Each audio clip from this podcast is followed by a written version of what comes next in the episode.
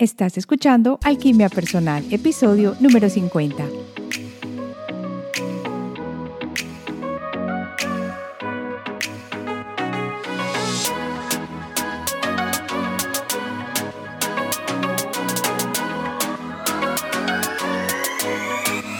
Esta semana en Alquimia Personal voy a responder la pregunta ¿por qué pasan cosas malas? Y esta expresión cosas malas va entre comillas, porque después del episodio te vas a dar cuenta que no son cosas malas, sino situaciones específicas que van a suceder en tu vida por alguna razón especial. Estas dos razones te las doy. Esto es lo que yo creo a través de mi experiencia y la relación íntima entre el ego y tu parte espiritual que ayudan a que estas situaciones se presenten. Soy Marcela Gid y este podcast está diseñado para ayudarte a sacarle el máximo a tu proceso de transformación personal, dándote las herramientas para catalizar y simplificar el camino de la alquimia, conectándote con el mundo que no ves y activando en ti el potencial infinito que trajiste al nacer.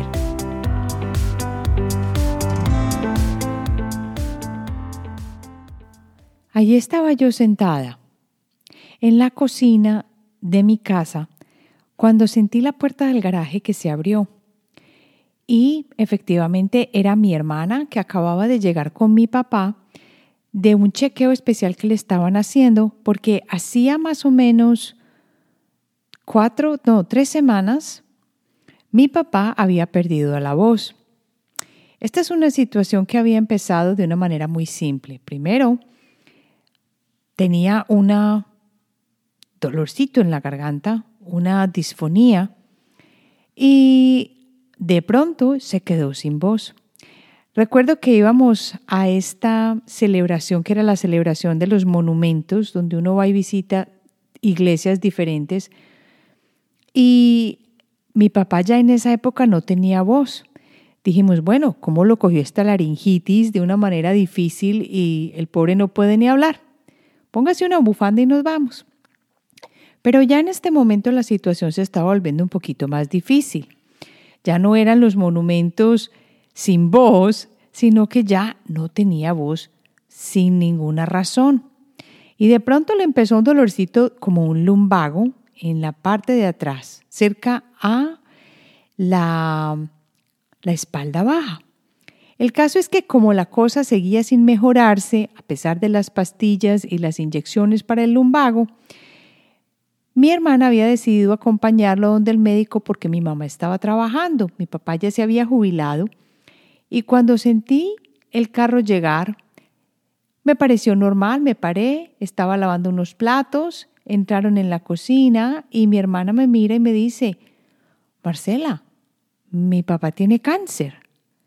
Y yo recuerdo que a mí lo que me dio fue risa, porque a mí las situaciones difíciles, los nervios y las expectativas que no se cumplan o las cosas complicadas, las afronto con la risa. Una risa nerviosa me invadió increíblemente en ese momento y mi hermana me miraba con los ojos como quien dice, ¿y tú por qué te estás riendo? Y recuerdo que yo en ese momento no sabía qué hacer. Luego, cuando ya comprendí más lo que estaba sucediendo, comencé a pensar que qué situación tan mala. ¿Por qué me había pasado esto? ¿O por qué le estaba pasando esto a mi papá? ¿O por qué le estaba pasando esto a mi familia? Y solo después de muchos años, y cuando digo muchos son más de 10 años, yo entendería qué era lo que estaba sucediendo en ese momento o en otros momentos cuando la vida me ha puesto en situaciones complicadas que yo llamaría, entre comillas, malas experiencias y lo que sucedió después de cada una de esas malas experiencias. Pero nosotros no sabemos por qué estamos viviendo esas situaciones hasta que no nos sentamos a pensar o hasta que no nos sentamos a entender cuál es el propósito escondido de esas situaciones. Por eso, esas situaciones que calificamos como malas tienen que ir en comillas, Porque la realidad es que si nos tomamos el tiempo de observar, esto no tiene mucho sentido, de llamarlas malas. ¿Por qué pasan entonces cosas malas? Y esto es porque las situaciones difíciles ofrecen la oportunidad de crecimiento. Y aquí nos vamos a ir un poquitico más profundo porque vamos a hablar un poquito del alma y del ego. Y cuando yo hablo de oportunidades o situaciones en las que crecemos, siempre, siempre las llevo de la mano con situaciones complicadas. No he conocido la primera persona que tenga la vida perfecta. La vida donde todo fluye, donde todo es lindo, donde cada día es un lecho de rosas. Eso no existe. Sí existe la posibilidad de vivir una existencia más fácil a través de manejar nuestra energía y a través de concientizarnos de qué se trata esta experiencia humana que estamos viviendo. Y es por eso que hoy quería hablar de qué pasa cuando nos suceden cosas malas. Cuando decidimos encontrar la lección o la oportunidad en cada cosa mala que nos sucede, recuperamos el poder. Y esto es algo que me tomó tiempo entender e integrar en mi vida para poder darle un tono distinto a las situaciones difíciles. Y yo sé que puedes estar pensando que tú eres una optimista, Marcela, y por eso piensas así. Pero lo que he aprendido es a través de la experiencia que prefiero que me llames optimista a vivir siempre en una situación difícil, renegando o dándome palo porque mi vida no es como yo quisiera que fuera. Así que cuando decidimos encontrar esa lección o esa oportunidad, recuperamos el sartén por el mango, pero no se trata de volver la situación difícil o mala o complicada de una manera tal que la tengamos que micromanejar. Este es el problema. La clave es el cambio de la percepción para que así la situación difícil nos ayude a crecer espiritualmente y así pasamos de la primera parte que es la dificultad en la lección, en comprenderla, a superarla. Pero no es tan sencillo ver esto, o al menos eso yo no lo veía al principio. ¿Qué es esto como quien dice de un test? Bueno, yo me acostumbré a mirar las situaciones complicadas o como llamamos malas como series de tests, pero unos tests en los que yo me voy a sentir bien, porque es un juego que existe en la vida. Siento que es como un juego que tenemos en esta encarnación. Y si decidimos jugar al venir aquí, entonces es porque vinimos con las herramientas para superar cada situación. Pero para superarla, esto depende de dos partes que tenemos muy claras, la parte egoica y la parte espiritual. Y la parte espiritual le damos paso al darle alimento a la parte creativa, no racional y a la parte intuitiva. Porque yo creo que así, haciendo que estas dos partes funcionen bien, es como uno sale más fácilmente de las situaciones difíciles. Las situaciones difíciles se presentan de muchas maneras. Voy a darte tres ejemplos. Algo que a mí me ha impactado mucho, ya te conté la primera, que fue la situación en la que mi hermana me dijo que mi papá tenía cáncer y que luego con los años comprendí por qué estaba viviendo o por qué había vivido esa situación. ¿Qué habría de bueno en esta situación? Piensan las personas que de pronto me oyen decir esto. Todo tiene una, una belleza, un punto bueno, y fue el aprender a valorar esa relación con mis padres, porque los dos fallecieron, pero especialmente en este caso con mi papá, y darme cuenta que lo que había sido era una persona muy afortunada. Y es más, hoy llegué de mi examen físico anual y llegué a esta conclusión precisamente a decir, yo tengo que hacer este podcast de esto porque es un aha moment que yo ya lo había vivido hace mucho tiempo y que lo quiero transmitir. Cuando la doctora que me estaba revisando me preguntó, ay, aquí tengo en la carta que tu papá se murió de 54 años de cáncer en eh, la vesícula, fue el principal. y tu mamá de cáncer también a los 54 en el páncreas. Y me miró y me dijo, lo siento. Y yo le sonreí y le dije, tuve uno de los mejores padres que yo creo que pueda tener una persona. Vi esta situación que me sucedió como una oportunidad de valorar esa vida y esa niñez tan buena que tuve. Les agradezco infinitamente cada momento que me dieron. Y en este momento no me da tristeza, pero no crean, viví mucho tiempo con tristeza y sin sabor, porque todo el mundo tiene a su papá y yo no, porque todo el mundo tiene a su mamá y la mía ya se fue. Hasta que comprendí que muchas de las personas que tenían a sus padres tenían una situación difícil con ellos, pero no todas. Y que no valoraban esos padres o que no habían tenido el tesoro que yo tuve. Entonces decidí nunca más enfocarme en las cosas negativas que había pasado, que habían pasado a raíz de las dos situaciones de cáncer, sino que decidí enfocarme en fue una oportunidad bellísima que me regaló el universo y que aproveché hasta el máximo, porque yo sí que les saqué jugo a mis padres, yo sí que los quiero. Y para mí fue una, una niñez que me moldeó y que me dio una apertura de mente inmensa, que en este momento la siento que la puedo transmitir gracias a mis padres y especialmente en este momento gracias a mi mamá. Entonces, yo no hubiera podido de pronto ver eso si esa situación difícil no hubiera acelerado como un catalizador ese proceso. Aquí hay algo de lo que quiero hablar y te voy a contar sinceramente que yo no tengo prueba de lo que te voy a decir. Pero llegué a esta conclusión mirando mi propia vida. Lo que creo es que el alma influye tremendamente cuando venimos acá, pero no solo el alma, eso lo tenemos por sentado, sino que también el cuerpo y las experiencias vividas a través de las encarnaciones afectan profundamente al alma. Tanto es así que tú no tendrías eh, situaciones o sentimientos difíciles en experiencias que vives y que te recordaran de pronto algo que tú no sabes de dónde viene, pero a ti te choca. Un ejemplo claro.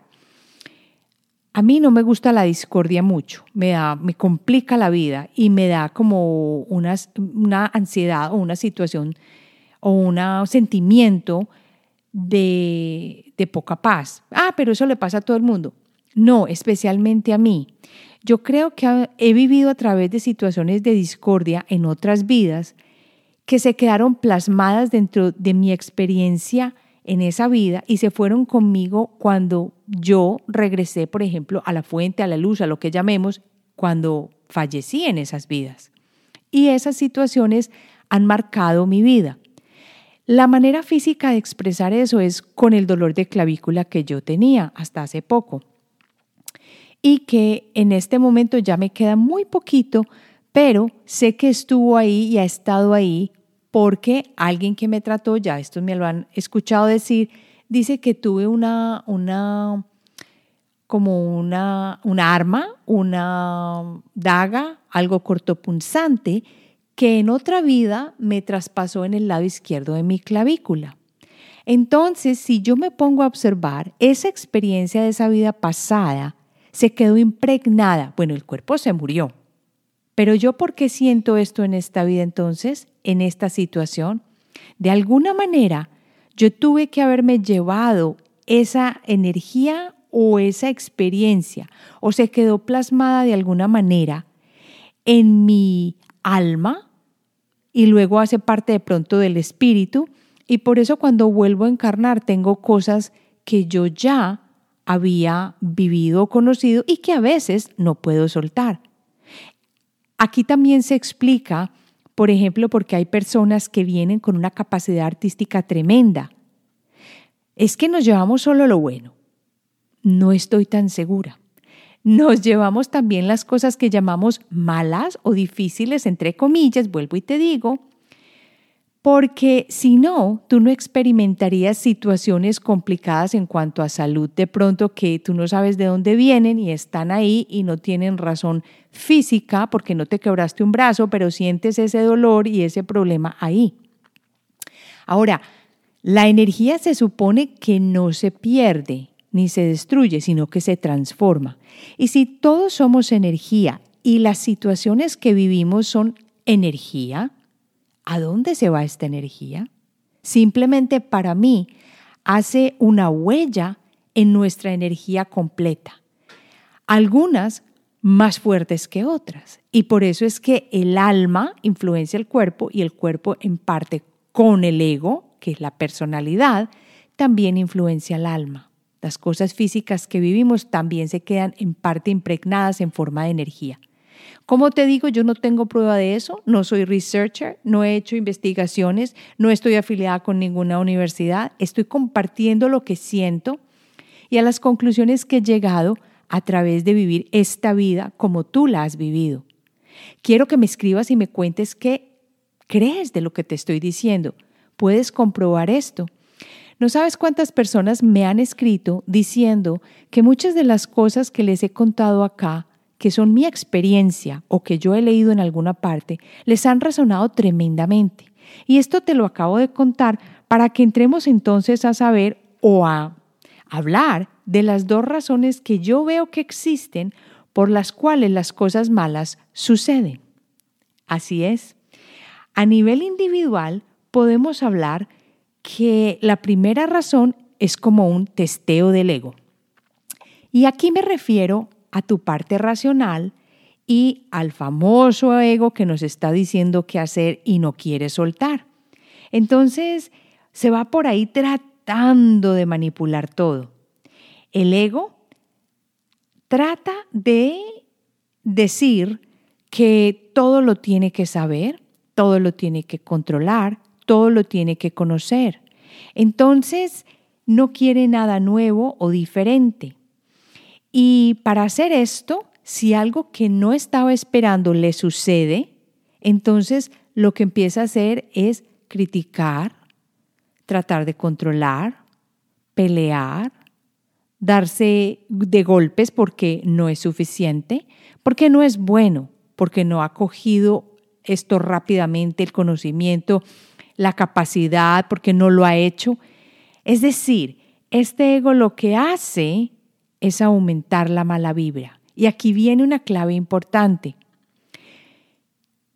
Esta primera razón de por qué las cosas que no son tan buenas suceden es, creo yo, parte del ego. Porque el ego, cuando no lo dejas un poquito sueltico y te empieza a controlar la vida, empieza a botar la mala vibra. Cuando estás todo el tiempo en tu mente izquierda y dejando que el ego te domine, empieza ese, ese, ese castigo con las palabras, los pensamientos, y entonces empieza a bajar la vibra, empieza la mala vibra. ¿Y qué pasa? Como somos energía, ¿Qué pasa cuando bajamos nuestra vibra? Tú ya lo sabes. Empezamos, como quien dice, a botar esta energía hacia todas partes. ¿Y qué pasa cuando tu energía está baja? ¿Qué es lo que atraes? Baja energía, baja resonancia. Tú estás con lo que resuena contigo. Entonces, si estás viviendo una situación difícil, es hora de preguntarte, ¿qué tipo de energía estoy regalando a mi alrededor? Y si estás en una situación difícil, si te sientes agotada, si te sientes drenada o si estás sintiéndote depresivo, tienes que empezar a analizar cómo puedo subir mi vibra. Porque lo que estás dando por resonancia vuelve a ti. Y por ley de péndulo, lo que doy vuelve a mí. Exactamente así funciona. Entonces puede que lo que te esté sucediendo es simplemente porque tu vibración y tu ego están dominando tu vida y eso es lo que estás soltando, atrayendo aún mucho más de este tipo de experiencias a donde tú estás. No te enfoques entonces en esa mala situación. Usa entonces la sabiduría intuitiva. Y la sabiduría intuitiva es la que te va a mostrar el camino para dejarte fluir y dejarte ir pero a veces suena más fácil decirlo que hacerlo. Hasta que yo no encontré esta metodología o esta manera de ver la vida, no empecé a mirar la situación con la muerte de mis padres, por ejemplo, como una situación buena, una situación fructífera. Y hoy sí que me di cuenta de eso cuando la doctora me preguntó o me dijo, ay, qué pesar que tus papás se murieron tan jóvenes. Yo le dije, no, sí, eso ya pasó, pero estoy feliz de haber tenido esa experiencia. Me dio en las manos la oportunidad de saber cuán valiosos habían sido en mi vida. Ahora tú te preguntas, bueno, ¿y qué pasa con las situaciones difíciles que son re malas, re malas? Por ejemplo, personas que hacen trata de blancas o trata de niños o eh, personas que matan a otros, que son cosas muy difíciles, pero que también se presentan en la vida. Y yo creo que aquí está la segunda explicación o la segunda razón de por qué hay cosas tan difíciles, aunque no sean hasta ese extremo, porque hay cosas tan difíciles que nos pasan en nuestra vida. Y esta segunda se refiere más a la parte del alma.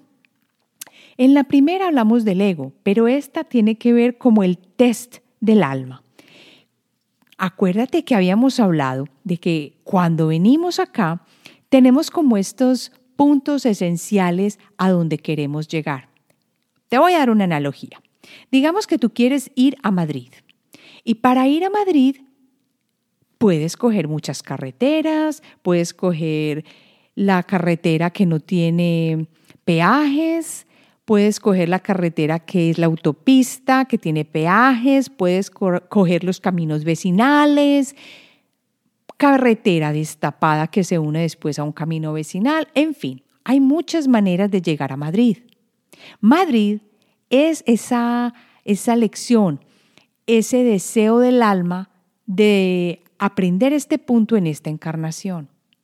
Pero desde donde tú estás, que es por ejemplo Málaga, que es al sur de España, para llegar a Madrid hay que ir al norte, lo que vas a hacer es tomar ese tipo de avenidas, autopistas, caminos vecinales. Ese es el ego. Si te dejas fluir, vas a llegar a tu destino, que es Madrid, pero como estás en Málaga, tienes que empezar a recorrer. Lo mejor es dejar que tu brújula interna te vaya mostrando el camino porque cuando te empecinas en que tiene que ser a través de la carretera número XYZ, que te lleva directo a Madrid y que no puede haber otra y que no te puedes desviar, es ahí cuando el ego te está manejando y la gran, gran, gran sabiduría o lo que aprendiste, lo que viniste a aprender aquí en esta encarnación, se vuelve más y más lejano. Pero cuando te dejas fluir, uy, mira la salida a tal carretera, dice que llega a Madrid, vamos por ahí. Y te vas, llegaste facilísimo y no sabías ni cómo. Recuerdo muy bien que dentro de algunos de los viajes que hemos hecho, tenía la costumbre de no hacer una reservación sino en ciertos puntos. Digamos, un hotel en tal parte y los billetes de tren. Y lo que descubrí es que muchas veces, sin yo saber ni cómo, llegaba al destino de la manera más genial que yo me hubiera podido imaginar. Y es porque yo dejé fluir. Sabía que mi destino era, por ejemplo, Budapest. Y, por supuesto, cogí los tiquetes de avión. Sin embargo, allí para llegar, por ejemplo, del eh, aeropuerto al hotel, empecé a fluir. Ah, no, allá lo más seguro que encontramos un servicio. Ah, no, mira, que de pronto para hacer un tour no los tengo que separar todos desde acá, desde Nueva York, sino que lo puedo hacer allá cuando esté. Y las cosas fluyeron de una manera genial. Resultaron unos tours maravillosos, resultaron oportunidades de caminar sin necesidad de tour, que me tomé el tiempo con mi familia de hacerlo como quisimos cosas que en muchas partes no se hubieran podido ni explicar, porque hasta personas que no conocíamos nos ayudaron. Entonces, llegué a mi destino, claro que sí, pero también me dejé ayudar y le di el espacio al ego. Esto es bien importante para que lo entendamos, porque yo creo que las situaciones difíciles y los golpeteos y los tropezones grandes se presentan en tu vida es porque no hemos podido o no has podido ver la idea que es venir a esta encarnación, es aprender esa lección tan grande. Y si esto te golpea durante toda tu vida. Por ejemplo, siempre has tenido problemas con hacer amigos. Y esto así cambies de país, así cambies de grupo de amistad y así cambies de pareja, se sigue presentando una y otra vez. Esa es una lección que trajiste en esta vida, que viene de tu espíritu y que no has podido superar, porque se sigue presentando. Esa no es un problema grave y no es tan difícil, pero cuando estamos hablando de muertes de otros, de situaciones de asesinatos o cosas así, hay razones para que esto suceda. Y creo firmemente que la sabiduría del alma es tan grande y la del espíritu que estas cosas suceden y nosotros debemos aprender a fluir con ellas. Suena muy fácil decirlo, pero no lo es hacerlo. Así que creo que esos test espirituales que vinimos a hacer acá vienen a raíz de lo que no aprendimos la última vez, que muchos lo llamarían karma. Yo lo llamaría volver a intentar a ver si pasamos la pruebita y también más lo que diseñamos antes de llegar acá, con nuestros guías, con las personas o la energía suprema, quien sea que está allí, acompañándonos también en este proceso. El libre albedrío nos ayuda a llegar a ese destino, o sea, nos ayuda a llegar a Madrid, porque soy yo quien decido cuando yo estoy aquí con mi libre albedrío, qué camino usas o qué camino uso para fluir, soltar y viendo en el camino qué puedo arreglar. O sea, no estoy predestinada. Yo no tengo por sentado que para ir a Madrid me voy por esa carretera, cojo este avión, hago esto y hago aquello, y si no es así, no voy y me tiro en el piso y peleo. Pues ¿qué pasa? Que si esa situación no se da, no alcanzo el billete de avión o no tengo el carro para ir, entonces me quedé atrancada en Málaga. Y eso es lo que pasa muchas veces con nuestra vida, que cuando tenemos estas situaciones difíciles, estos cimbronazos, no sabemos cómo fluir y cómo redirigir la energía para que el libre albedrío nos ayude a decidir con la sabiduría intuitiva. Si no aprendemos, no vamos a superar estas situaciones. Vamos a llegar muchas veces al momento del final de nuestra vida sin haber superado muchas cosas. Y esto es una cosa muy, muy importante que yo traigo hoy porque te voy a contar una experiencia que tuve para terminar. Resulta que hace más o menos 15, 16 años, aquí, no sé si todavía existe porque yo no lo veo ya, hay un programa o había un programa que se llamaba Crossing Over with John Edwards. Él era un medium y resulta que para ir a su programa daban tiquetes. A mí me dieron tiquetes para ir al programa de él y yo me fui con la familia de mi esposo. Nos sentamos todos allá, en fin, para hacer la historia corta, te cuento que John Edwards nos leyó muy acertado lo que nos dijo, nos dijo cosas que nadie sabía en nuestra familia en ese momento y que eran verdad y nosotros ya las habíamos planeado y ya las íbamos a hacer. Entre esas un viaje a Europa de tres meses que nadie en la familia sabía y él nos dijo, pero van a hacer un viaje y van a ir de esta parte a esta parte a esta parte, no es como un solo sitio. Él cómo iba a saber eso, no tenía idea, pero así fue. El caso fue que terminó la lectura y a nosotros o a mí no me dijeron nada acerca de mi mamá. Y resulta que yo había querido esos tiquetes precisamente para conectar con mi mamá. Yo me las tiré. Me fui por detrás de bambalinas cuando ya el programa se había terminado y lo cogí a John Edwards. Y le dije, John, yo estoy muy preocupado porque gracias por la lectura, pero mi mamá no bajó y no me dijiste nada de mi mamá. Y él miró, miró como hacia el vacío y me dijo, tu mamá está bien. Tu mamá está en una parte que es como una universidad del, del alma o del espíritu. Ella está aprendiendo, ella está organizando su proceso y aprendiendo en este momento allá. Y a mí esto me pareció muy extraño porque yo nunca lo había escuchado. Y hasta hace poco me resonó porque resulta que leí un libro en el cual se estaba hablando de las almas.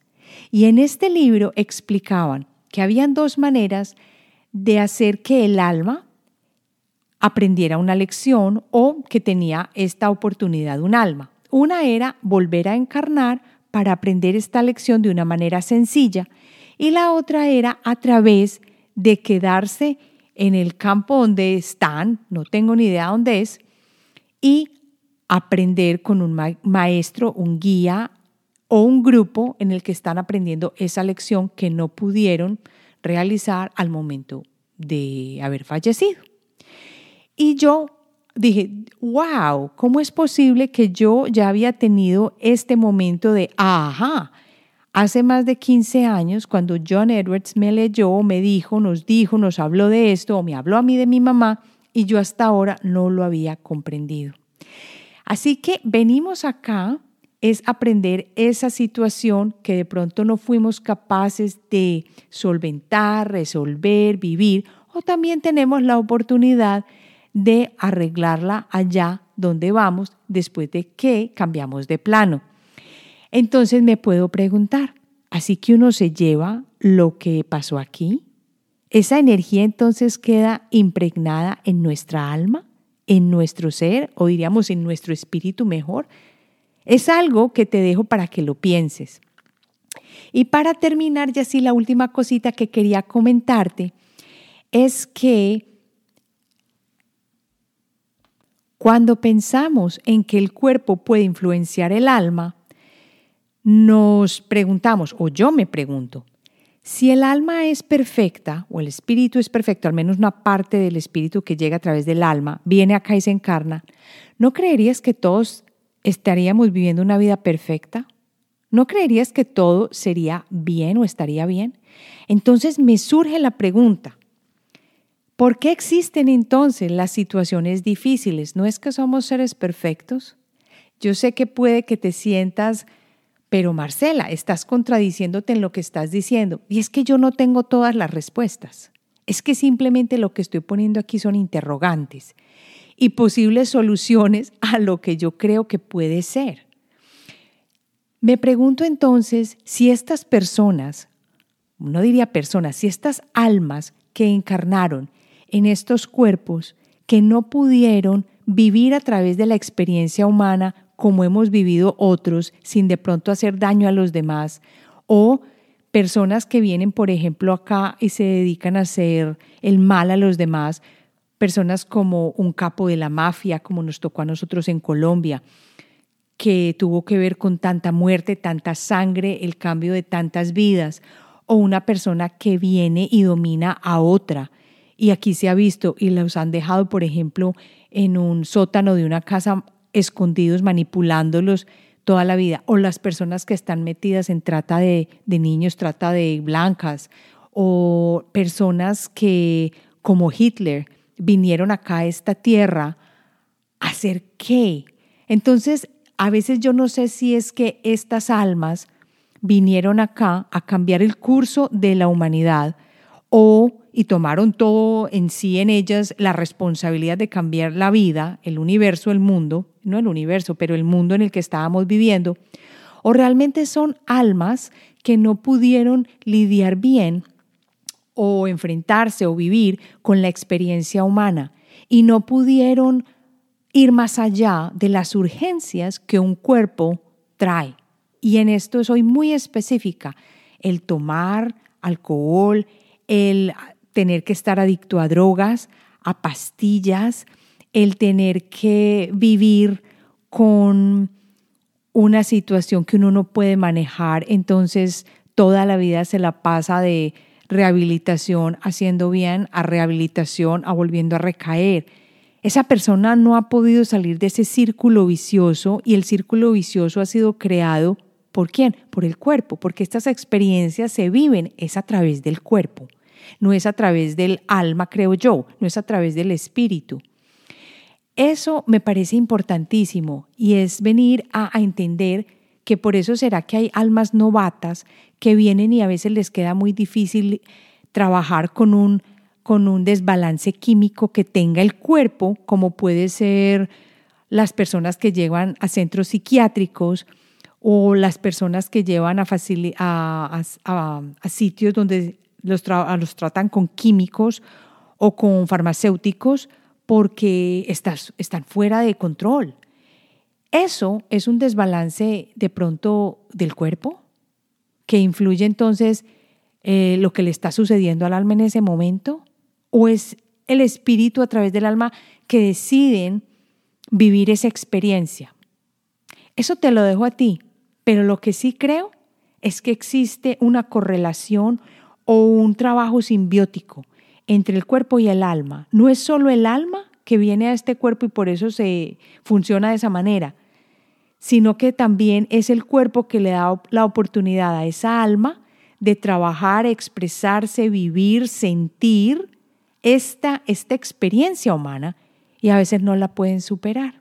Por eso creo que es bueno que nos preguntemos qué sucede a través de el recorrer del alma de estas encarnaciones y yo creo que esto da un poquito de luz a la parte o a la pregunta que nos hacemos, ¿por qué suceden cosas malas? Y recuérdate que esas cosas malas va en comillas.